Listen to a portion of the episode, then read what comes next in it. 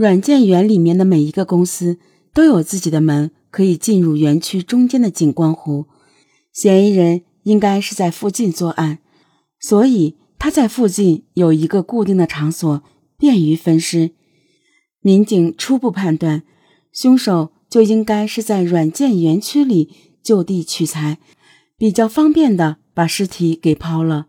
分尸现场与抛尸现场距离应该不远。技术民警也根据第二次现场勘查提出了新的看法，他们认为。凶手不是外来作案窜入此地抛尸，而是湖周边人员作案就近抛尸于湖里。既然凶手很大可能就是附近的人，那么他应该对地形比较熟悉，很有可能他正在抛尸的时候刚好有人路过，顺手就把其他尸块扔进湖里了。那么湖里就应该还有其他的尸块以及物品。这个提议让民警很是兴奋，同时也为他们尽快寻找犯罪嫌疑人的踪影提供了极大的启发。二零一三年十二月七日，民警对中心现场抛尸的景观湖进行抽干湖水的工作，在景观湖这个区域里仔细寻找其他物证。从十二月七日晚上开始，打捞人员日夜加班。对景观湖进行湖水抽排工作，全力查找其余尸块。功夫不负有心人，十二月八日早上，民警在湖底发现了一个头颅；九号早上发现了两个上肢。除此之外，民警还发现了一把锤子。锤子的出现和景观湖东南角发现的无头男尸吻合。景观湖周边。是凶手作案的第一现场成为确证的事实，但是最关键的环节，凶手具体的抛尸地点在景观湖哪个方位，则再次成为警方需要搞清楚的问题。侦查员沿着整个湖边几个不同方位做了一个测方向的实验，嫌疑人抛尸不可能用船抛尸，肯定是在岸边将尸块丢到水里去的。那么。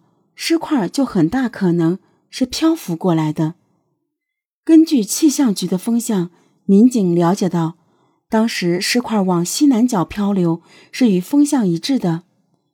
由于当时正在刮西北风，侦查员根据侦查实验判断，抛尸现场东南角发现的男尸是从西北角漂移来的可能性要大一些。也就是说，具体的抛尸地点。应该在景观湖的西北角，因此警方将西北角的企业列为了重点排查范围。嫌疑人可以直接将尸块抛进湖里，绕过保安，甚至绕过很多监控。那么，在软件园里发案的可能性是最大的。当更多的证据以及案件的分尸现场更清晰的呈现时，真相却变得越来越不好解释了。种种现场反映出的问题似乎超出了刑警们的经验范围，案件似乎回到了原来的位置。侦查员开始尝试从另外的角度寻找凶手。死者一只脚上穿着两只袜子，这是不符合常理的。一般人都只会穿一双袜子，那么说明死者年龄可能稍微偏大一点。而就在此时。技术人员在死者身上有了新的发现。技术人员认为，死者小腿粗短，好像是从事过体力劳动的工作，所以给人一种年轻人形体特征的错觉。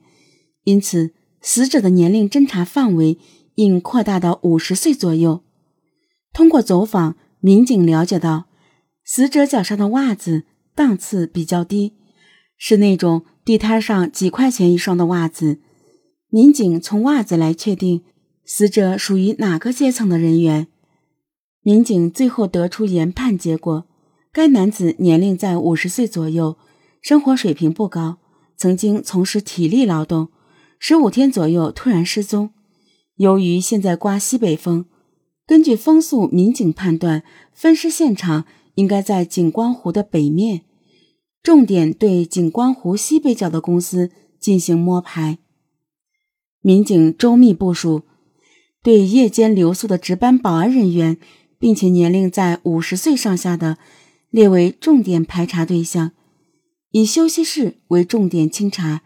对软件园六个区域，将近三万名企业员工，开展了地毯式平推走访调查，重点找出两双袜子的主人。第八这栋楼离景光湖很近，直线距离只有大概不到十米。第八这栋楼注册的有九家公司，加上一家属于第八的物业公司，总共有十家企业。民警分别对九家公司进行走访调查后，并没有发现任何异常。当民警来到最后一栋楼的办公单位，也就是该楼的物业公司走访时，物业公司的管理杨经理提供了一条让民警百思不得其解的信息：该公司保安员梅忠于十一月十四日夜班后，一直未回宿舍以及公司，没人知道他的去向。过了两天后，梅忠在十一月十六号发了一条短信给杨经理。